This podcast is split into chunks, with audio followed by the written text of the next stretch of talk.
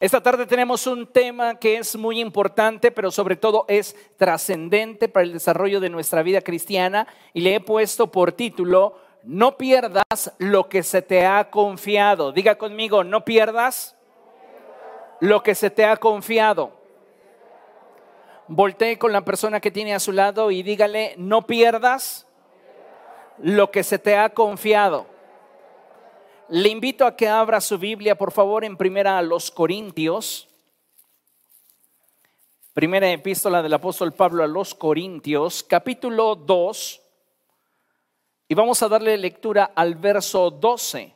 Cuando usted lo tenga, puede decir bien fuerte, gloria a Dios. Y si nos ve desde su hogar, puede compartir la transmisión y bendecir a sus amigos y conocidos a través de este mensaje.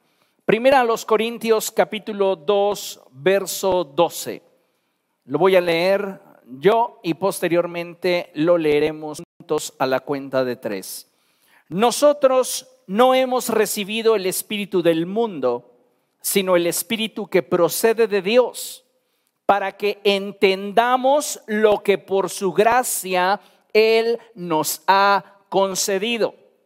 Vamos a leerlo juntos. Una, dos, Tres, nosotros no hemos recibido el espíritu del mundo, sino el espíritu que procede de Dios para que entendamos lo que por su gracia Él nos ha concedido.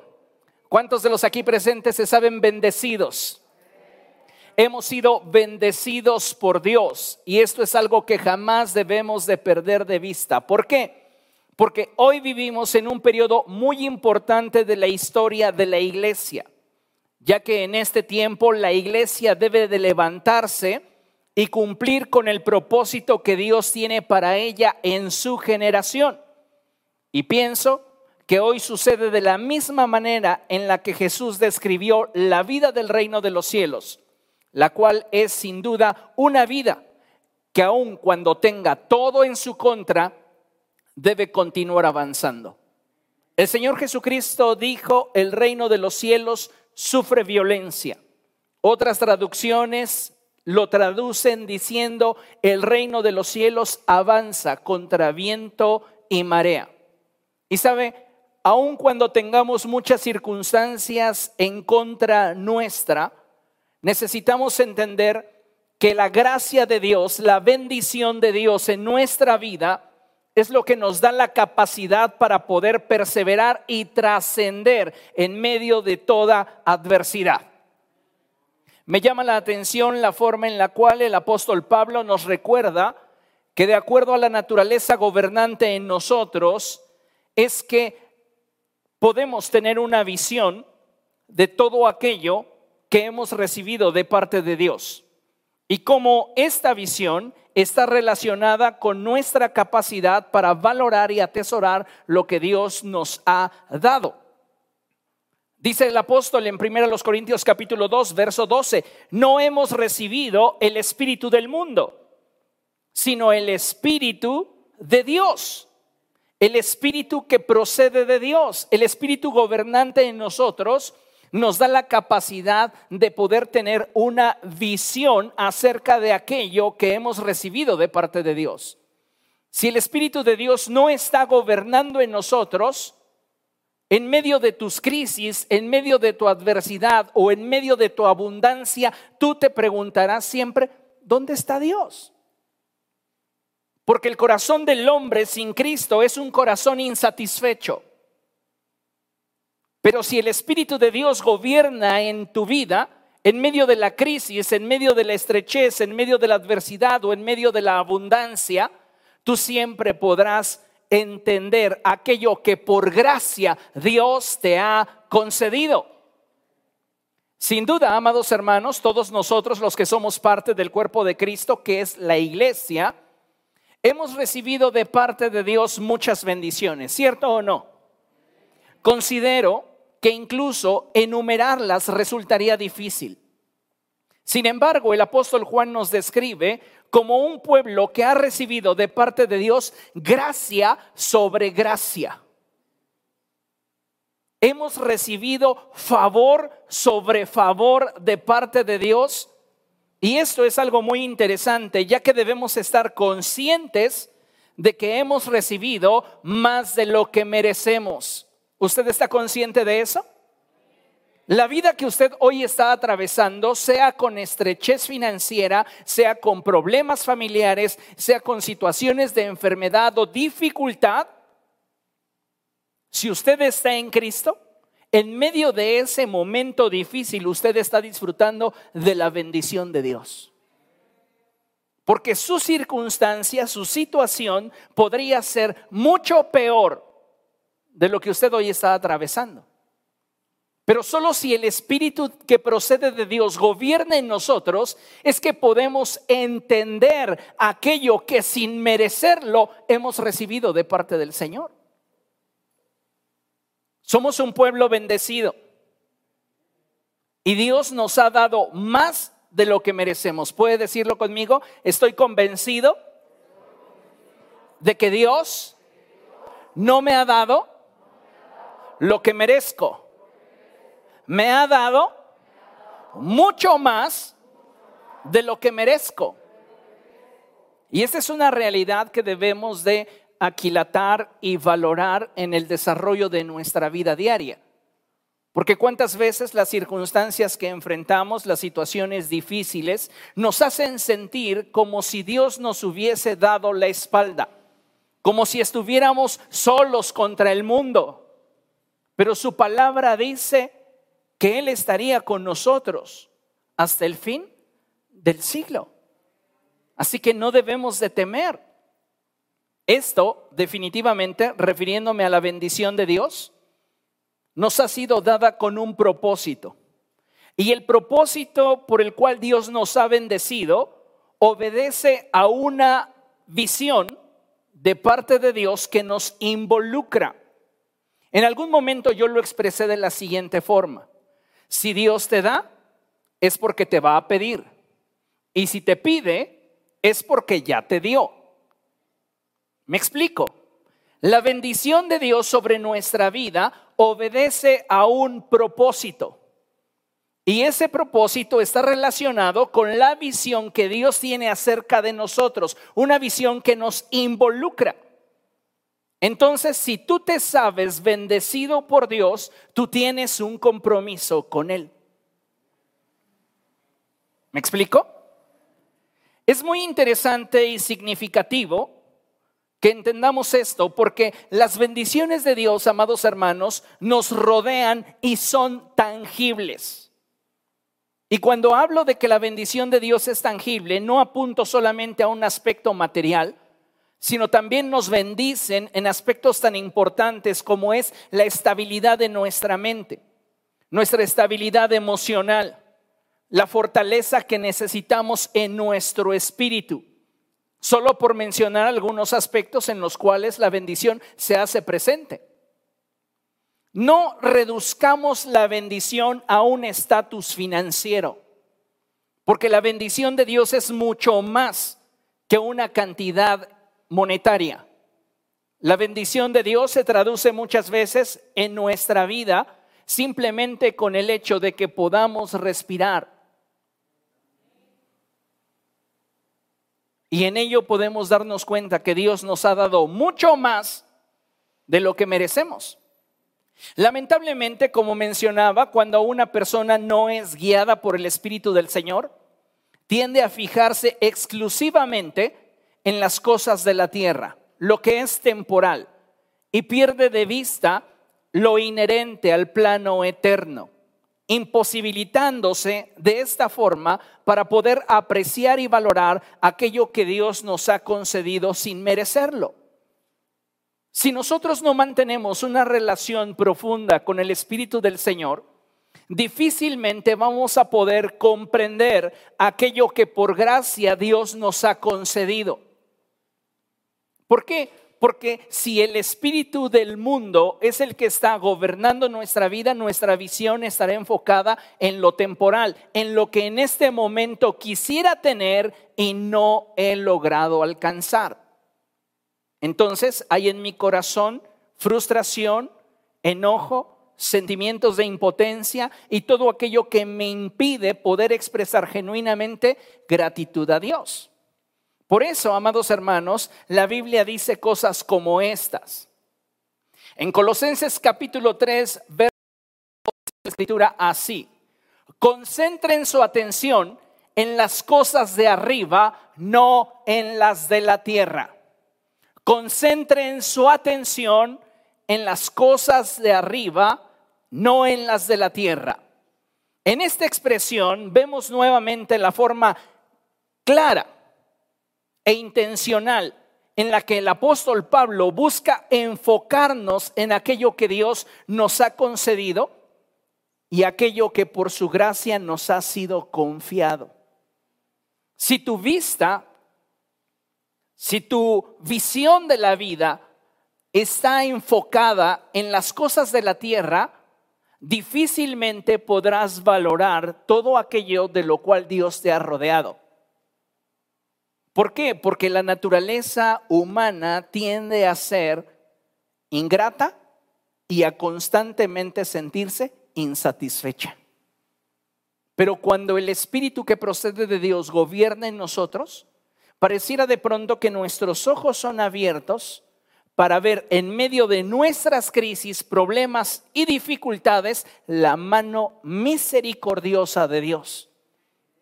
Y cómo Él, aun cuando no lo merecemos, porque no somos hijos ejemplares, porque no somos perfectos, porque fallamos muchas veces, nos demuestra su amor, su bondad y misericordia.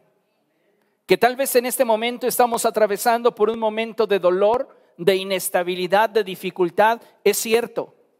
Pero en medio de todo eso, tú puedes ver la mano de Dios protegiéndote guardándote, cubriéndote.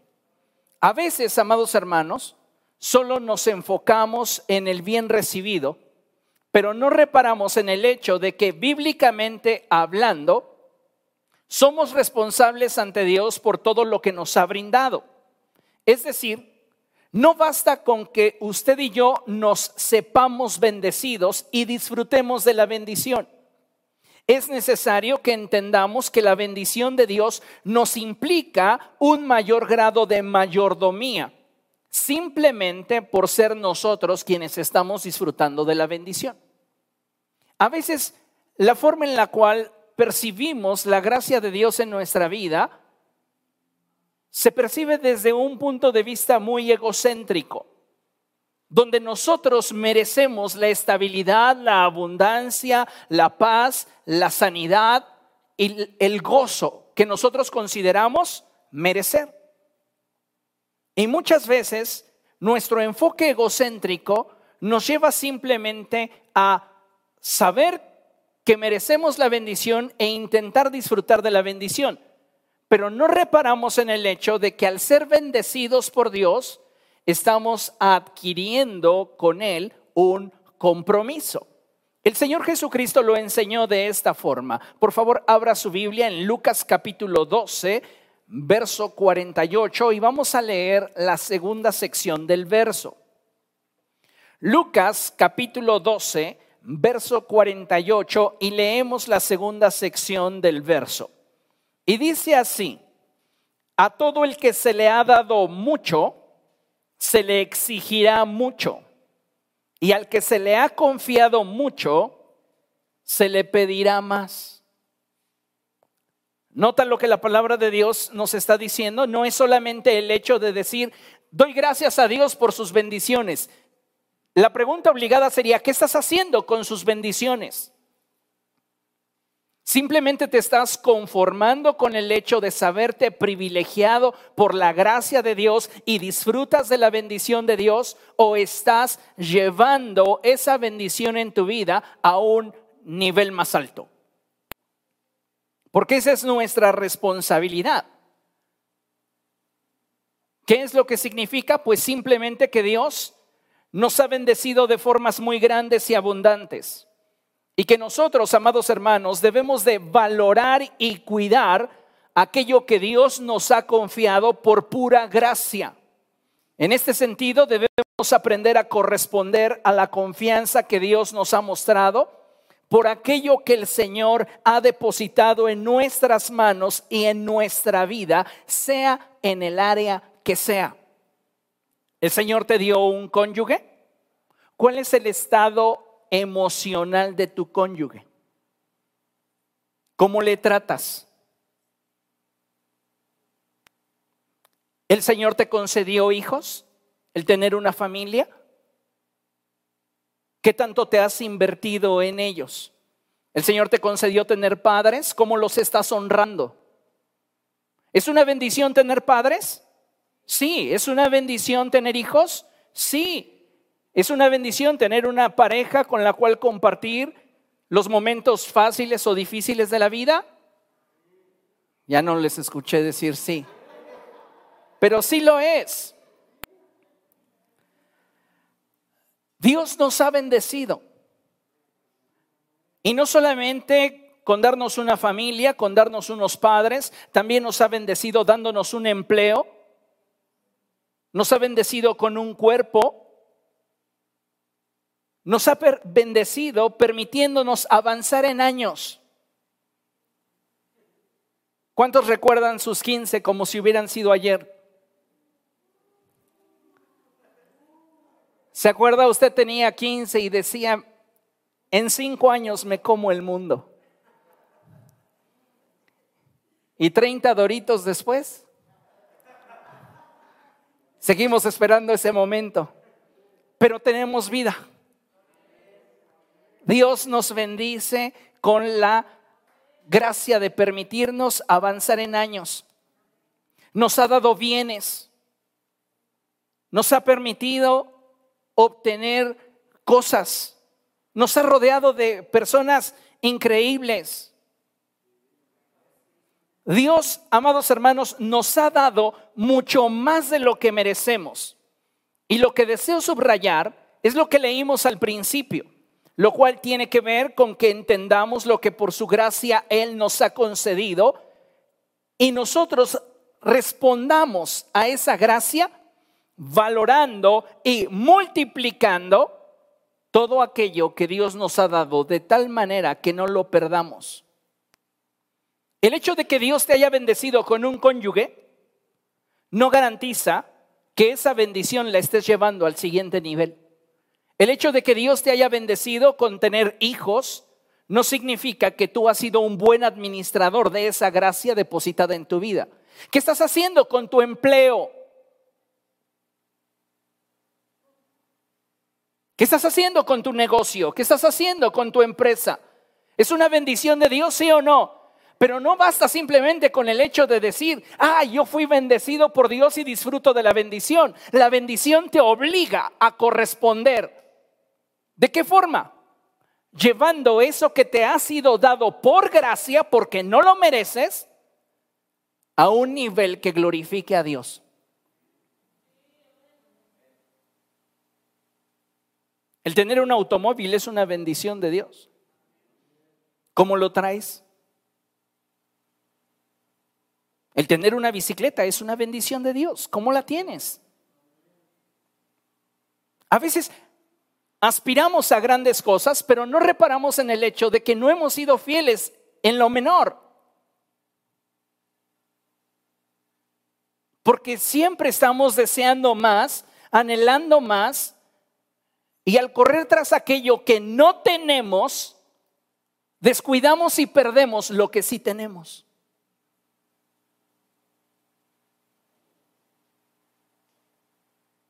Una enorme cantidad de personas no han logrado multiplicar en sus vidas la gracia que Dios ha depositado sobre de ellos. Y eso se debe a que no le hemos permitido al Espíritu que procede de Dios, darnos la capacidad de comprender aquello que por su gracia Él nos ha concedido. No tenemos esa casa, no tenemos esos bienes, no disponemos de esa mascota simplemente porque nosotros así quisimos. Hasta en ello vemos la gracia de Dios, el favor de Dios. Dios nos ha bendecido. Pero saberte bendecido, y quiero subrayarlo, te debería impulsar a corresponderle a aquel que te ha dado la bendición. Necesitamos entonces valorar y multiplicar aquello que Dios ha depositado en nuestras manos de tal manera que no lo perdamos. Considere la imagen siguiente. ¿Cuántas personas hoy no se encuentran así, atravesando por un proceso de depresión, desempleo, frustración y están experimentando crisis financiera, crisis familiar, crisis en diferentes áreas de su vida.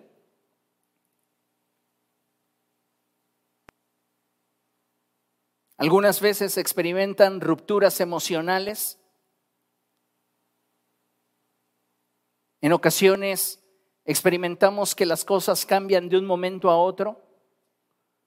Pero la pregunta obligada sería, ¿qué hicimos cuando lo tuvimos? ¿De qué manera le agradecimos a Dios que nos hubiera concedido tener un empleo, que nos hubiera concedido tener una pareja sentimental, que nos haya concedido tener bienes o estabilidad? Porque muchas veces simplemente nos quedamos con el hecho de lo que en este momento estoy viviendo, pero no reparamos en que mucho de lo que hoy vivimos, bueno o malo, es consecuencia de lo que ayer decidimos.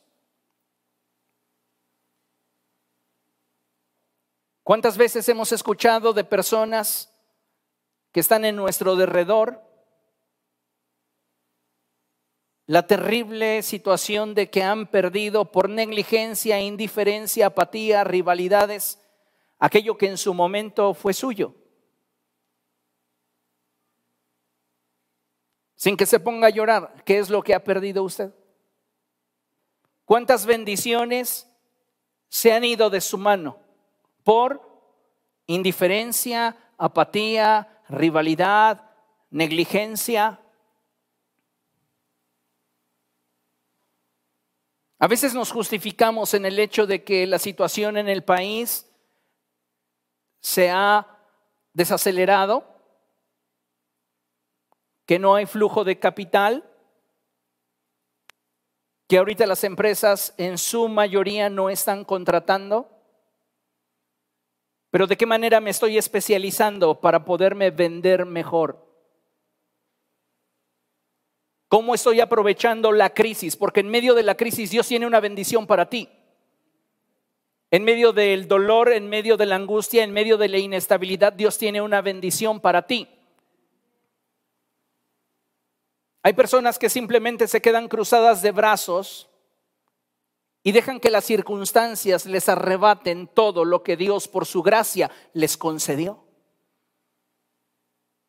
No pelean por sus hijos, no se esfuerzan por sus padres, no dan lo mejor de sí en su empleo, en su empresa, en su negocio.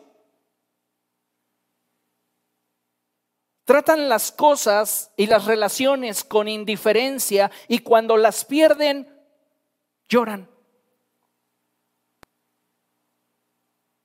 ¿Y sabe por qué es esto? Porque perdimos de vista las cosas de arriba. Porque no hay nada, escúchalo bien, bueno que tengamos en nuestra vida que no proceda de Dios y que no nos haya sido dado como una muestra de su favor para con nosotros. La escritura lo dice de esta forma, toda buena dádiva y todo don perfecto proceden de lo alto.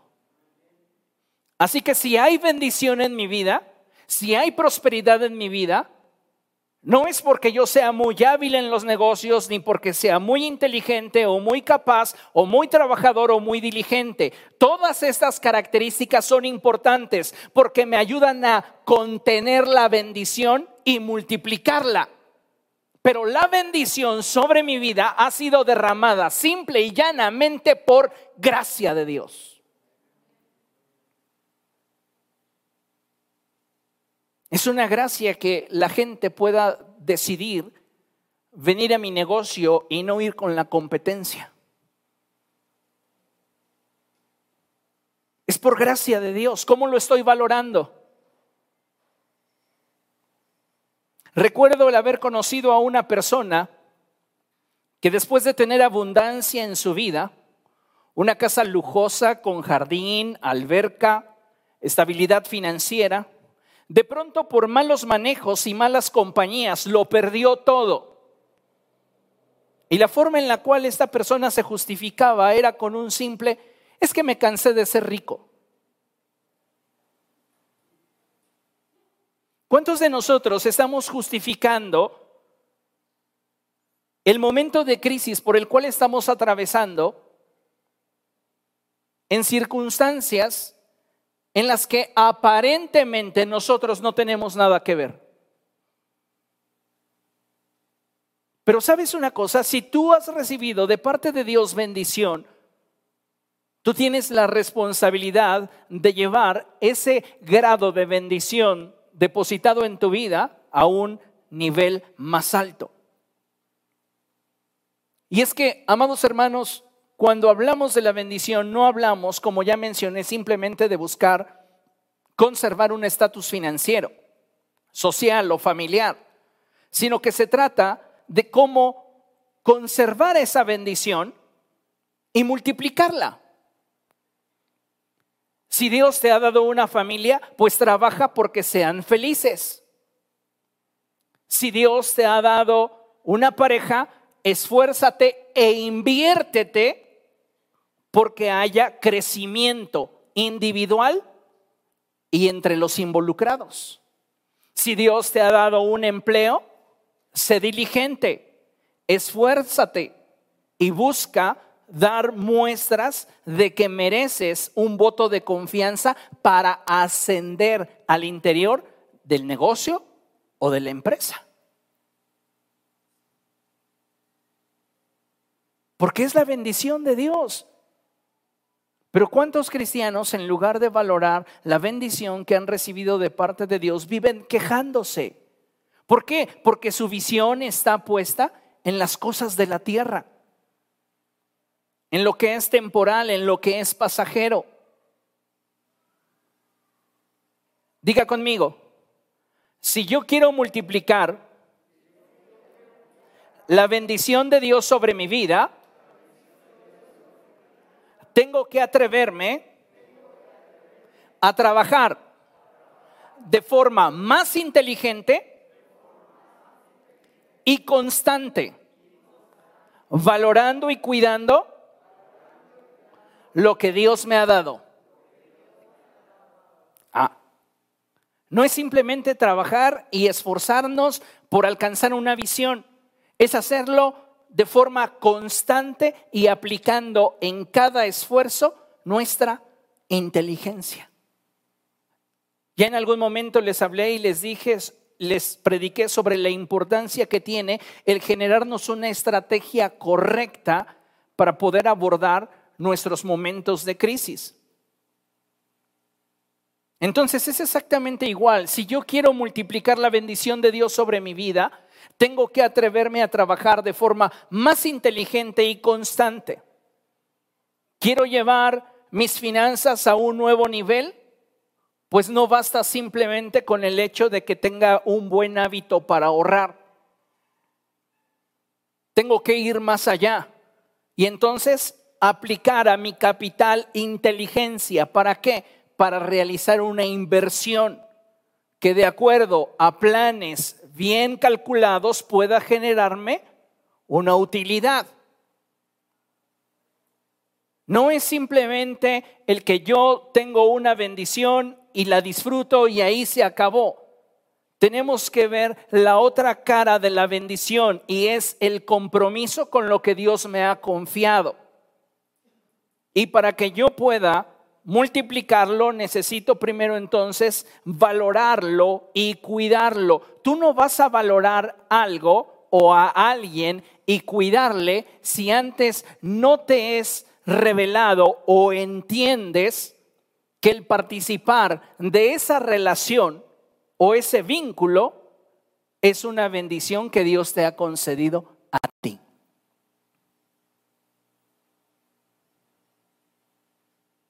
Solo hasta que una persona entiende que el lugar que ocupa en determinada empresa, en determinada institución, es un lugar que muchos quisieran, es que esa persona comienza a apreciar y valorar mejor su trabajo. Ahora, para comenzar a ser un pueblo que sabe valorar y cuidar lo que Dios le ha dado, ¿tendremos que perderlo? Dice por ahí el dicho que nadie sabe lo que tiene hasta que lo pierde. Pero realmente nosotros necesitamos atravesar por una pérdida para entender el valor de lo que tenemos. De acuerdo a lo que la escritura enseña y lo que leímos al principio, la respuesta es no. Primera los Corintios 2:12, lo leímos y dice que no hemos recibido el espíritu que procede del mundo, sino el espíritu que procede de Dios. Y que a través del espíritu de Dios es que podemos comprender aquello que por la gracia de Dios nos ha sido concedido. Entonces necesitamos orar y pedirle a Dios que Él nos abra los ojos para ver en medio de nuestras crisis y dificultades su bendición y tener una actitud que nos permita valorar y cuidar aquello que nos ha dado, aun cuando estemos atravesando por un proceso de estrechez.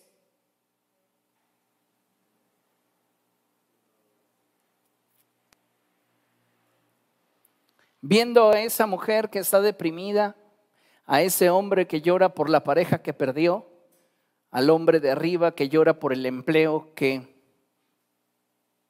perdió y las crisis, pienso que llorar por un pasado que ya no es, es fácil. Trabajar por un mañana mejor al pasado que viví es lo difícil. No se trata de recuperar el pasado. Se trata de aplicar nuestra capacidad de inteligencia por producir un futuro que sea mejor al pasado que perdí. Pero ¿sabe cuál es la situación que muchos seres humanos se plantean y viven? Es añorar lo que perdieron. Cuando en realidad lo que debería desear, pienso en ese joven que perdió su relación sentimental, tal vez con la misma persona, pero mejor.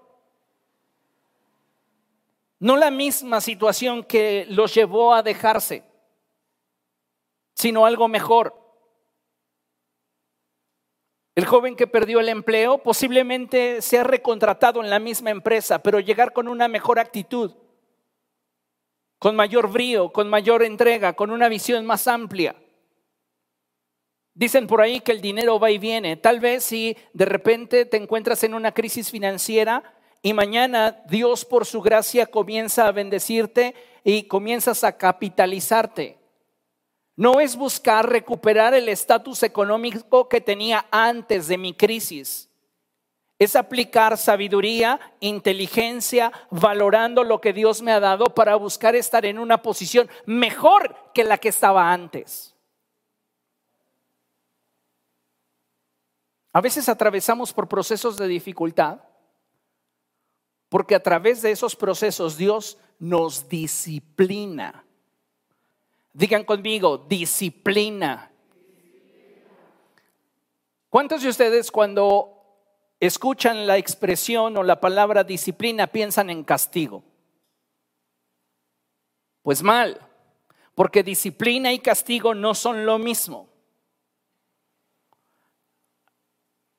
La disciplina se enfoca en generar las condiciones para que la persona que es ejercitada en ella vuelva a una condición semejante o superior a la que tenía antes de ser ejercitada en ella. El castigo es simplemente el señalamiento de una infracción y sus consecuencias. Se acabó. No hay más. Pero cuando eres disciplinado por Dios, Él te introduce en un proceso donde busca que tus ojos sean abiertos y puedas darte cuenta de todo aquello que por gracia Él te ha concedido. Y entonces tú puedas valorar y llevar a más aquello que Dios ha puesto en tu mano. Vea la siguiente lámina. Y dice así, la bendición de Dios sobre nuestra vida nos ha sido dada como una muestra de confianza y es nuestra responsabilidad entender que por gracia somos bendecidos, hechos mayordomos y administradores de la multiforme gracia de Dios sobre nuestra vida y que como tales debemos esforzarnos por lo que nos ha sido dado porque lo que nos ha sido dado no lo perdamos y tampoco nos sea arrebatado. Si Dios te ha bendecido, escúchalo de esta forma, te ha hecho socio. ¿Cuántos socios de Dios hay aquí? Todos somos socios de Él. ¿Por qué? Porque somos sus hijos y porque Él nos ha bendecido. Si nos ha bendecido en algún área de nuestra vida, nos ha hecho partícipes de su gracia. Somos socios de Dios. Ahora, para que lo entendamos, aquello que Dios nos ha dado no es nuestro, pero se nos ha confiado para que lo administremos. Aún tu propia familia no es tuya. Le pertenece a Dios. Tu empresa o negocio no es tuyo, le pertenece a Dios tu cuerpo, tu propia salud. Vienen de Dios, las bendiciones proceden de Él. Y nosotros como buenos mayordomos y buenos administradores debemos esforzarnos porque lo que nos ha sido dado no lo perdamos y tampoco nos sea arrebatado. Recuerde lo que la palabra de Dios dice y dice que Satanás no viene sino para robar, matar y destruir. Si alguien quiere robarte la bendición de Dios y hacer tus días miserables es Satanás. ¿Qué necesitamos nosotros? En medio de la crisis y la adversidad entender que somos gente que ha sido bendecida por Dios. El salmista lo expresaba de esta forma y el salmista decía cosas como estas. Aunque los demás me maldigan, bendíceme tú. Él sabía que una palabra de Dios sobre su vida podía hacer un cambio, no solo en sus circunstancias, sino principalmente en su estabilidad interior, que es la estabilidad de nuestros pensamientos y nuestras emociones, lo cual se refleja en una actitud adecuada para poder enfrentar nuestras crisis, nuestros procesos. Tenemos la bendición de Dios, pero esa bendición nos obliga a qué? A cuidarla, a valorarla, a multiplicarla. Vea este ejemplo, Génesis capítulo 2, vamos allá. Génesis capítulo 2 y leemos del verso 8 en adelante. Cuando lo tenga puede decir fuerte, gloria a Dios. Aleluya. Génesis capítulo 2, verso 8 dice la escritura así. Dios el Señor plantó un jardín al oriente del Edén y allí puso al hombre que había formado. Dios el Señor hizo que creciera toda clase de árboles hermosos, los cuales daban frutos buenos y apetecibles en medio del jardín hizo crecer el árbol de la vida y también el árbol del conocimiento del bien y del mal. En medio del jardín, note esto, hay dos árboles. Uno es el árbol de la vida conectado a lo eterno y el otro es el árbol de la ciencia del bien y del mal conectado a lo temporal. ¿Qué eligieron Adán y Eva? Lo temporal. Y como decidieron optar por lo temporal, perdieron lo que era eterno. Seguimos leyendo. Dice así la palabra del Señor. verso 10. Del Edén nacía un río que regaba el jardín y que desde allí se dividía en cuatro ríos menores. El primero se llamaba Pisón y recorría toda la región de Jávila donde había oro. Diga conmigo, había oro. El oro de esa región era fino y también había allí resina muy buena y piedra de ónice. Todo el entorno a Adán y Eva hablaba de bendición y prosperidad. No solamente ellos tienen acceso al árbol de la vida, también tienen acceso al árbol del conocimiento del bien y del mal. Están rodeados de zonas muy ricas donde hay oro, ónice y resina. Dice el verso 13, el segundo río se llamaba Gijón, que recorría toda la región de Cus. El tercero se llamaba Tigris, que corría al este de Asiria. Y el cuarto era el Éufrates. Lea conmigo, verso 15. Dios el Señor tomó al hombre y lo puso en el jardín del Edén para que lo cultivara y lo cuidara. Dice la escritura que cuando Dios plantó el jardín al oriente del Edén, hizo que crecieran en ese lugar árboles frutales. Había bendición en torno a Adán, como para que Adán pudiera estar de ocioso 24/7.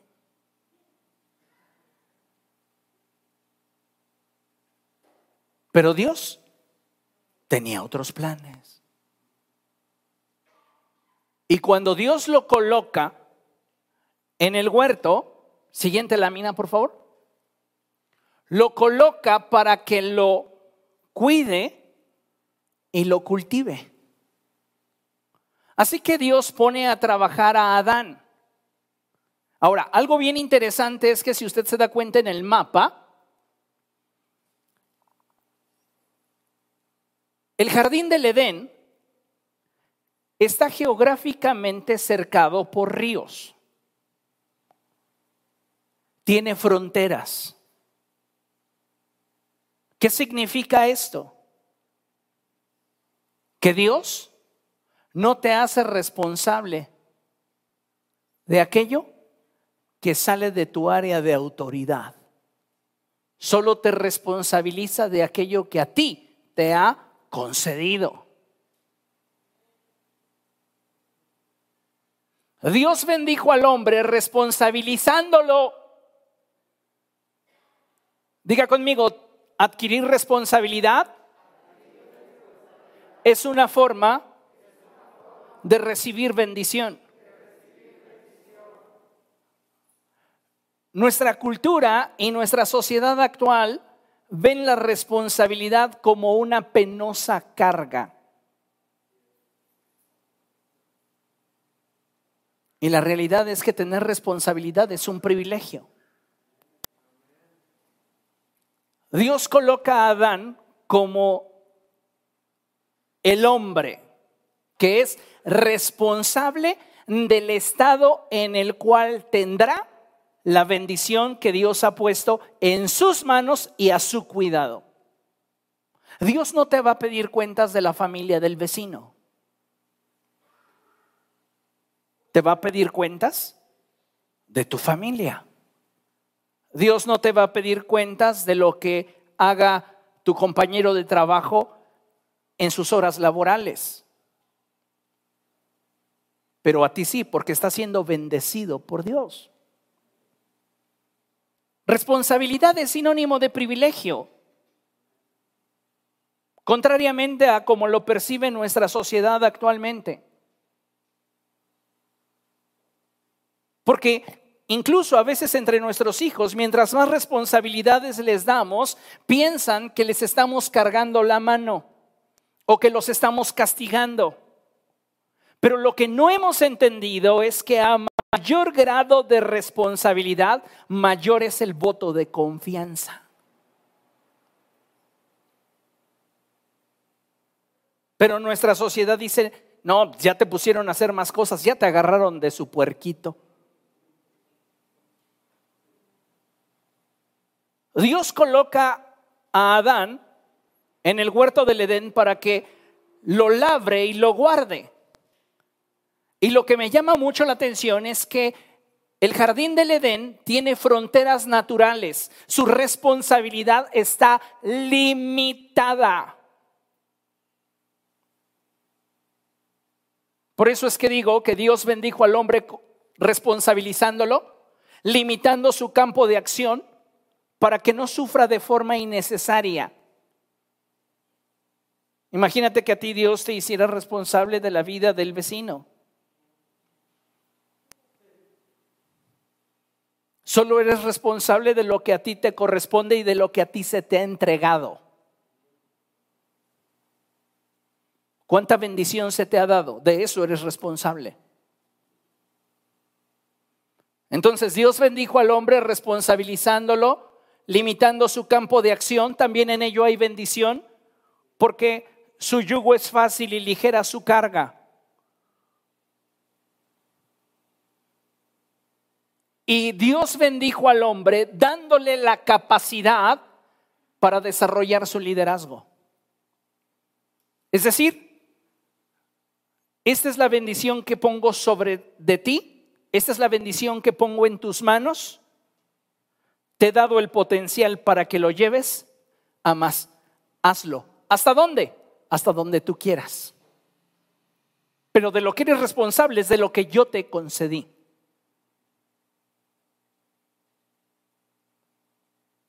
Hay un ejemplo en la escritura con el cual deseo que podamos ver la importancia que tiene el que seamos diligentes en cuidar aquello que Dios por gracia nos ha confiado. Debemos entender que aun cuando hemos sido bendecidos, todo cuanto tenemos lo hemos recibido de su mano. De tal manera que necesitamos valorar y aquilatar la oportunidad que se nos ha concedido para llevar a incremento lo que el Señor nos está permitiendo administrar. Y considere la lámina siguiente, por favor. Leámoslo juntos, lo que tenemos aquí escrito en la pantalla, y lo leemos a la cuenta de tres. Uno, dos, tres.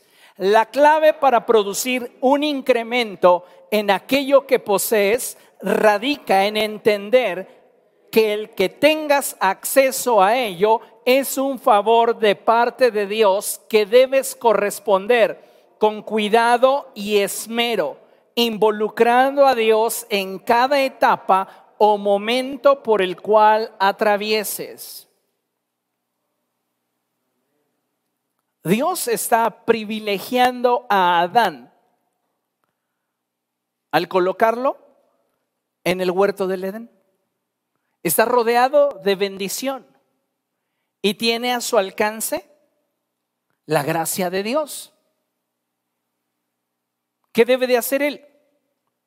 Entender que lo que ha recibido lo ha recibido sin merecerlo para que entonces lo pueda valorar y él tenga la capacidad de llevarlo a un nivel mayor. Veamos el ejemplo bíblico del que les hablaba. Segundo libro de Reyes, capítulo 6. Segundo libro de Reyes, capítulo 6, y leemos a partir del verso 1. ¿Lo tiene? Dice la palabra del Señor de la siguiente forma. Un día, los miembros de la comunidad de los profetas le dijeron a Eliseo, como puede ver, el lugar donde ahora vivimos con usted nos resulta pequeño. Es mejor que vayamos al Jordán. Allí podremos conseguir madera y construir un albergue. ¿Qué tienen los miembros de la comunidad de los profetas? Podríamos responder primeramente que tienen una bendición, que es la de tener un lugar donde vivir. Pero conforme ha ido creciendo la comunidad, ellos se dan cuenta de que el lugar requiere ser llevado a más. ¿Me explico? La visión que tengas respecto de lo que Dios te ha dado determinará tu nivel de compromiso y tu actuar. Si estos miembros de la comunidad de los profetas no tuviesen una visión más amplia, se quedarían en ese lugar incómodos. Simplemente disfrutarían de la bendición que Dios les ha dado de ser formados por un profeta de Dios. Pero en ellos,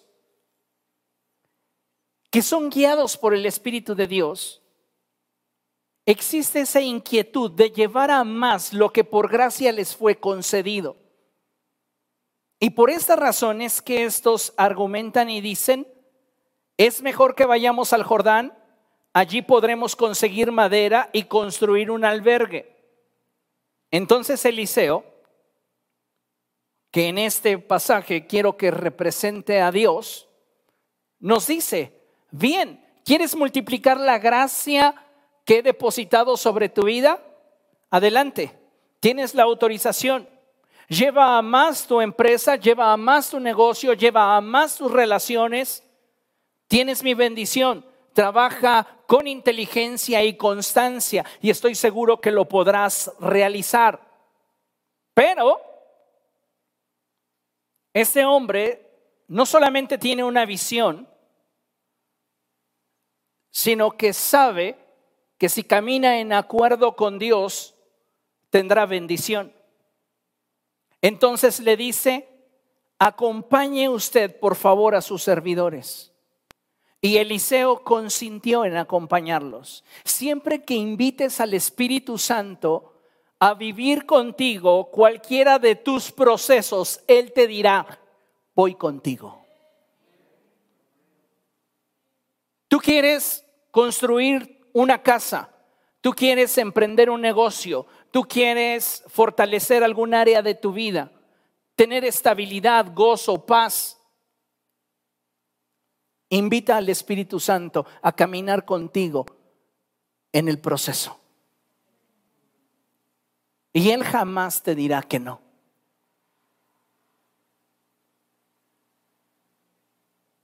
Involucrar al Espíritu Santo en las etapas de nuestra vida nos garantiza tener éxito aun cuando nosotros pudiéramos estar provocando el caos.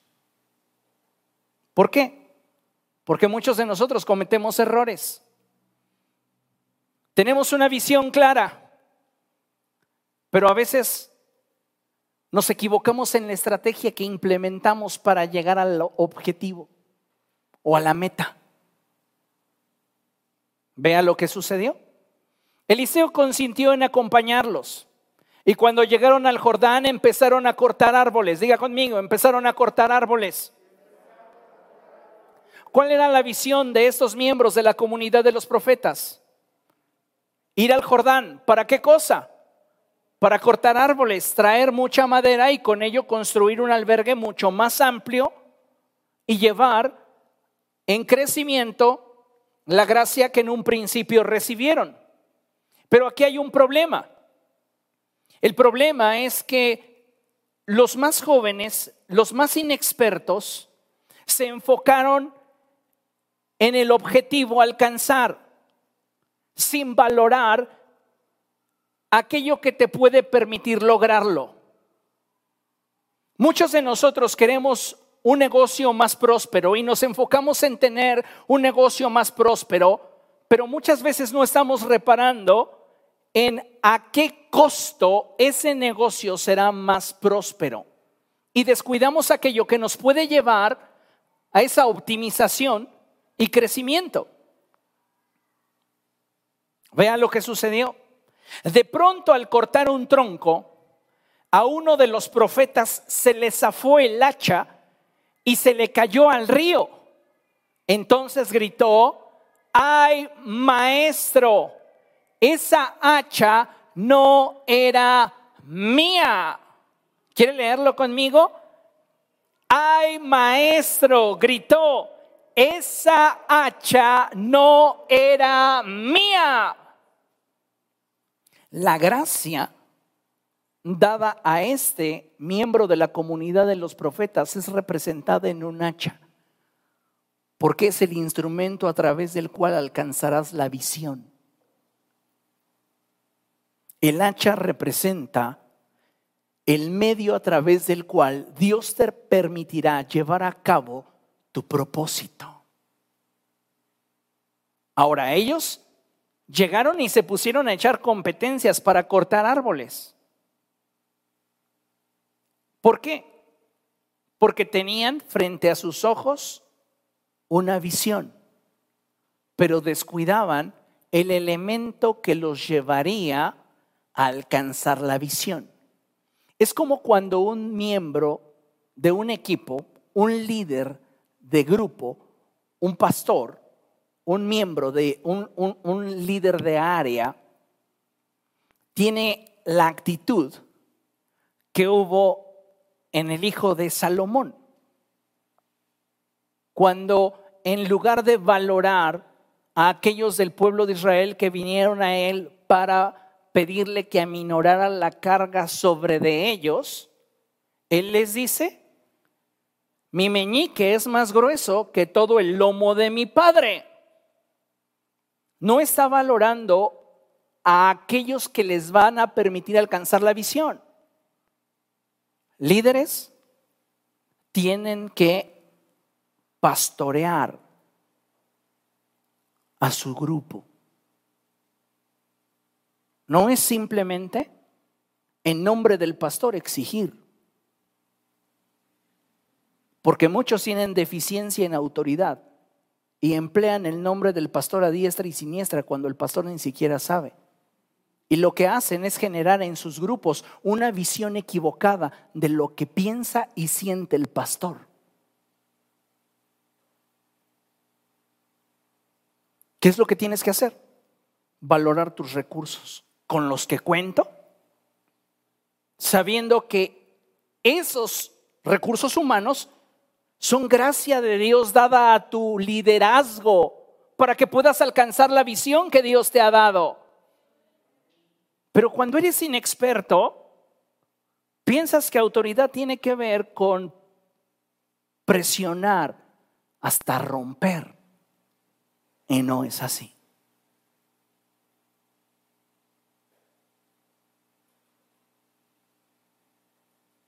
Estos comenzaron a golpear y a golpear y a golpear árboles, pero aquello que les iba a dar el éxito fue descuidado y el hacha comenzó a perder filo.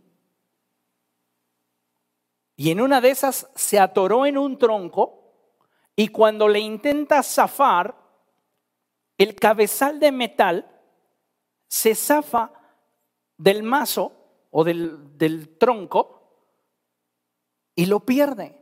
Y es ahí hasta que éste reconoce, ¡ay! Esa hacha no era mía. La gente que está bajo tu liderazgo no es tuya. Tiene un pastor. Y no soy yo. Es Cristo. Y a Él le vamos a rendir cuentas de cómo tratamos y cómo administramos a la iglesia que Él nos ha puesto bajo nuestro cuidado. Algo que mencionaba mucho yo al principio de mi pastorado es que yo trabajo con la voluntad de la gente. A mucha gente le sorprendió mi respuesta cuando constantemente me decían, oblígalos, ejerce tu autoridad. Y siempre mi respuesta fue, yo trabajo con la voluntad de la gente. Pero hay líderes que no lo han entendido y que necesitan darse cuenta que para alcanzar el objetivo que Dios trazó para tu vida en el área de servicio en la cual te encuentras dirigiendo, requieres valorar el recurso que te permitirá alcanzar la visión. Si yo como líder de alabanza comienzo a golpear a mis músicos, en lugar de ser para ellos ejemplo y motivo de inspiración para que ellos se comprometan en su área de servicio, yo estoy cortando árboles a lo loco. Porque estoy haciendo en mi falta de pericia y sabiduría que ellos pierdan el filo. Lo único que tengo es lo que el pastor me dijo que debo de alcanzar, pero si tienes dudas, pregúntale, ¿no? ¿A costa de qué? Años atrás les dije y hablaba con ustedes y les decía, yo agradezco a la iglesia muchas veces el maltrato que reciben de parte de sus líderes inmediatos. Les agradezco su tolerancia, su amor, su paciencia. El líder te hace creer que lo hace en nombre del pastor, porque no quiere salir raspado contigo. Entonces mejor echamos al pastor por delante. El pastor a mí me dijo que así, y así es, y si te gusta, y si no, mira, la puerta está bien abierta y bien ancha. Y tu visión es pues qué pastor tan mala onda, ¿no? Pero no te has dado cuenta que en esa implementación para alcanzar la visión hay alguien que tiene soberanía y autoridad sobre una gracia que Dios le concedió a esa persona. ¿Qué estás haciendo con tu liderazgo? ¿Qué tanto están creciendo la gente bajo tu autoridad? ¿O somos esa clase de líderes que queremos solo resultados y no nos ocupamos de aquellos que producen los resultados? El mundo así actúa. Y Jesús dijo, con ustedes no será igual, porque ustedes tienen que ser un motivo de inspiración para aquellos que bajo su autoridad están. El que quiera ser el mayor, sea como el que sirve. ¿Comprendemos? Solo así vamos a alcanzar la visión. Hay personas que reciben un equipo de trabajo y lejos de desarrollar en ellos el deseo por servir más, por involucrarse más, los decepcionan. Pues es que el líder me dijo que nos veíamos aquí a las 10 y a qué hora llegó 10:40. ¿Y qué dijo? ¿Se justificó? ¿Se disculpó? No, nada.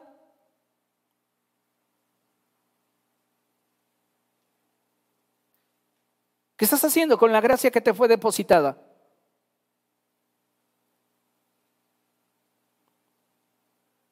Somos líderes, no jefes.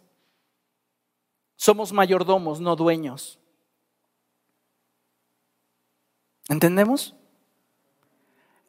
En este joven había falta de pericia y solamente quería alcanzar la visión sin valorar la gracia que le había sido concedida. Tú no vas a tener una mejor relación amorosa si antes no valoras la gracia que se te ha concedido para poderla alcanzar. Si tú estás simplemente demandando de la relación aquello que tú consideras que es lo óptimo para la relación, prepárate para fracasar en lo que estás buscando alcanzar porque tienes clara la visión de lo que quieres lograr, pero tienes una pésima estrategia para poderlo alcanzar. Entonces, si yo quiero alcanzar una visión grande, debo ocuparme de los procesos pequeños que me conectan a la visión.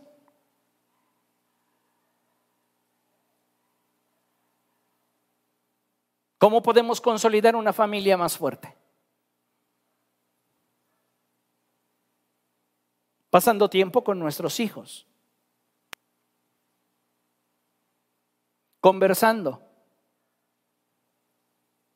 Interactuando. Conviviendo. Si yo solamente veo el que quiere una familia más fuerte, pues es que tú no cambias. ¿Por qué? Porque lo único que estoy viendo es cómo llegar al objetivo. Pero estoy desperdiciando la gracia que me fue dada para poder construir y alcanzar lo que deseo. ¿Entendemos eso? Ay, maestro, gritó, esa hacha no era mía. Cuando involucras al Espíritu Santo en tus procesos, siempre hay un salvavidas.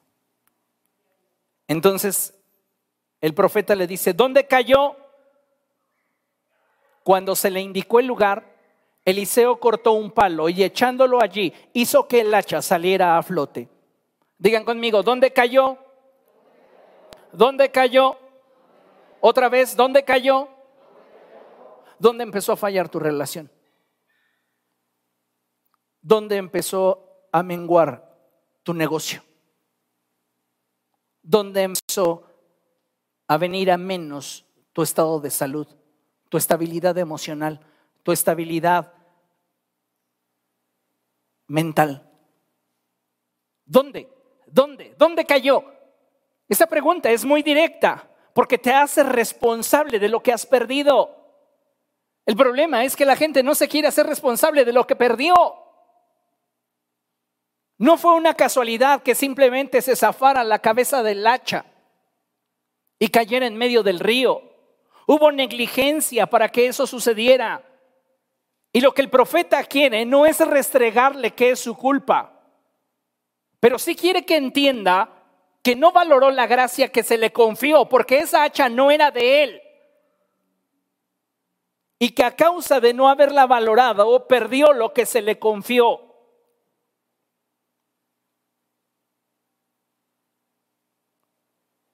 Necesitamos valorar lo que Dios nos ha dado. Cuidarlo para poderlo multiplicar. Y entonces, llevar la bendición a otro nivel. Cuando se le indicó el lugar, qué valiente este miembro de la comunidad de los profetas. Ahí cayó. Pues sí, ni modo. Cuando reconoces realmente tu grado de responsabilidad en lo que sale mal, Estás dando el primer paso para recuperar lo que perdiste.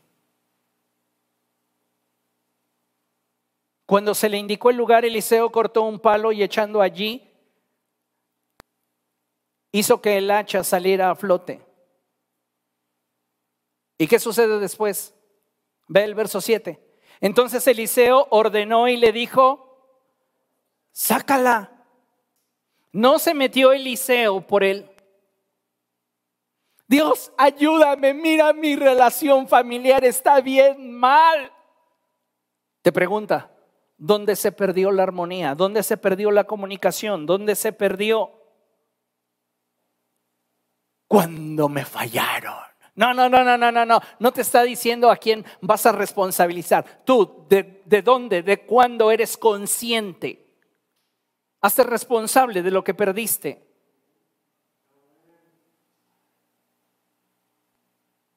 Y una vez que te hagas responsable de ello, Dios te va a indicar cómo recuperarlo.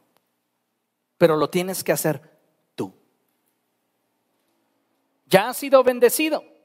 Ya hay gracia sobre gracia en tu vida. Puedes hacerlo. Dile a la persona que tienes a tu lado. ¿Puedes recuperar lo que te ha sido quitado? ¿Puedes recuperar lo que has perdido? Puedes recuperar todo aquello que por algún mal manejo tuyo se ha ido de tu vida. Lo puedes hacer, ¿por qué? Porque hay una gracia de Dios en tu vida. Que cuando te responsabilizas y entiendes que para alcanzar un objetivo tienes que comprender que lo has recibido por gracia y que tienes un compromiso con Dios primeramente, que es quien te lo dio. es que entonces las cosas cambian. Cuando entendemos aquello que por gracia nos ha sido concedido, valoramos y cuidamos lo que se nos ha confiado, procurando alcanzar la visión sin perder lo que nos permitirá llegar a ella.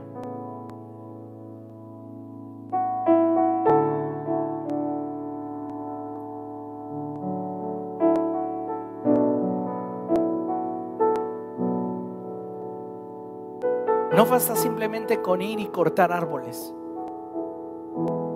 Tienes que valorar y apreciar la gracia que te va a permitir llegar a eso. Alcanzar la visión. Si solo te enfocas en la visión, es posible que te sea quitada la gracia, te sea arrebatada por negligencia, por descuido. Concluimos con la siguiente cita, Mateo capítulo 25, versos del 20 al 21, en la nueva traducción viviente, dice así la palabra del Señor. El el siervo al cual le había confiado las cinco bolsas de plata, se presentó, lea conmigo, con cinco más. Y dijo, amo usted me dio cinco bolsas de plata para invertir y he ganado cinco más. Noten lo que a continuación dice el texto. El amo lo llenó de elogios. Bien hecho, mi buen siervo fiel. Has sido fiel en administrar esta pequeña cantidad. Lea conmigo así que ahora te daré muchas más responsabilidades. Ay, no, ¿por qué? Me está castigando. Responsabilidad es sinónimo de privilegio. Privilegio es sinónimo de confianza. Si se te está exigiendo, si se te está pidiendo, es porque en ti está la capacidad para darlo. El apóstol Pablo lo expresa así, que a todo aquel que se le da un encargo, se le exige que demuestre que es digno de confianza. El Señor Jesucristo lo expresó de una forma semejante diciendo que aquel que se le da más, más se le pide. Así que, qué gran privilegio sería crecer en responsabilidad.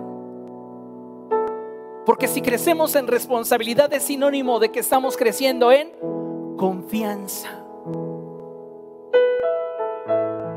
Porque el pastor me está invitando ahora a que dirija un tiempo de oración. Porque tiene confianza en ti.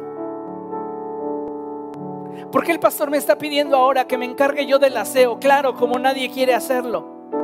No, porque está teniendo confianza en ti. Responsabilidad es sinónimo de confianza. Y confianza es sinónimo de privilegio. Así que valora lo que Dios te ha dado y no te quedes simplemente con esa posición de he sido bendecido por Dios. Es hermosa su bendición. Llévala a más. Multiplícala todos hemos sido bendecidos en diferentes áreas de nuestra vida. Todos tenemos responsabilidad para con Dios. Honrémoslo. Glorifiquémoslo con nuestra vida. Bien hecho, mi buen siervo fiel. Has sido fiel en administrar esta pequeña cantidad, así que ahora te daré muchas más responsabilidades. Ven a celebrar conmigo.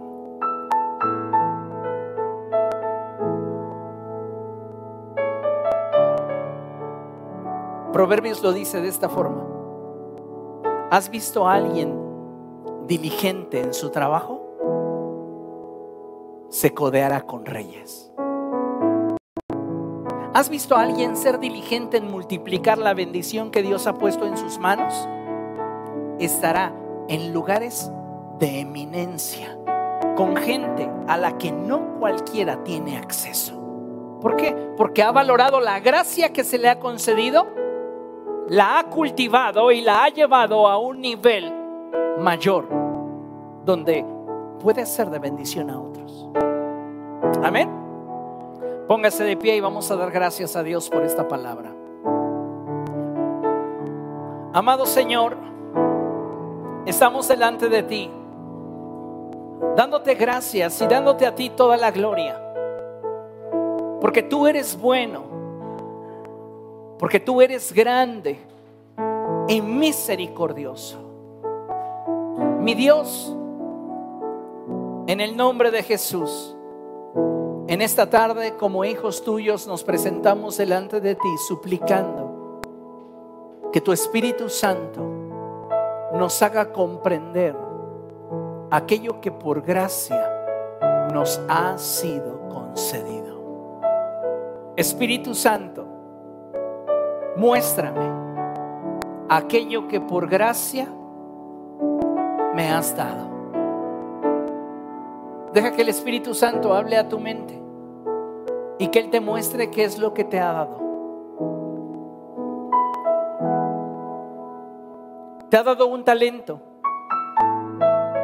Te ha dado dones. Te ha dado habilidades. Te ha dado capacidades. Tanto naturales como espirituales. Te ha dado una posición. Te ha dado un privilegio. ¿Cómo lo estás multiplicando?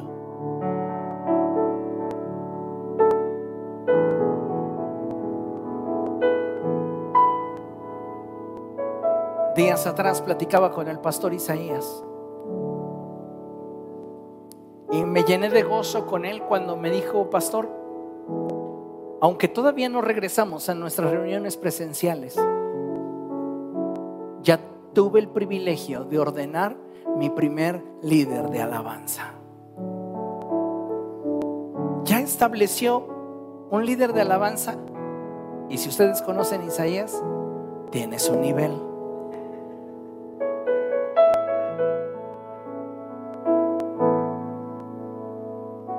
El pastor Isaías no es un hombre que se queda con los brazos cruzados.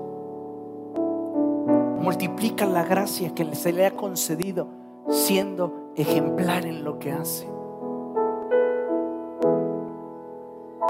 ¿Qué estamos haciendo nosotros? ¿Cómo lo estamos multiplicando?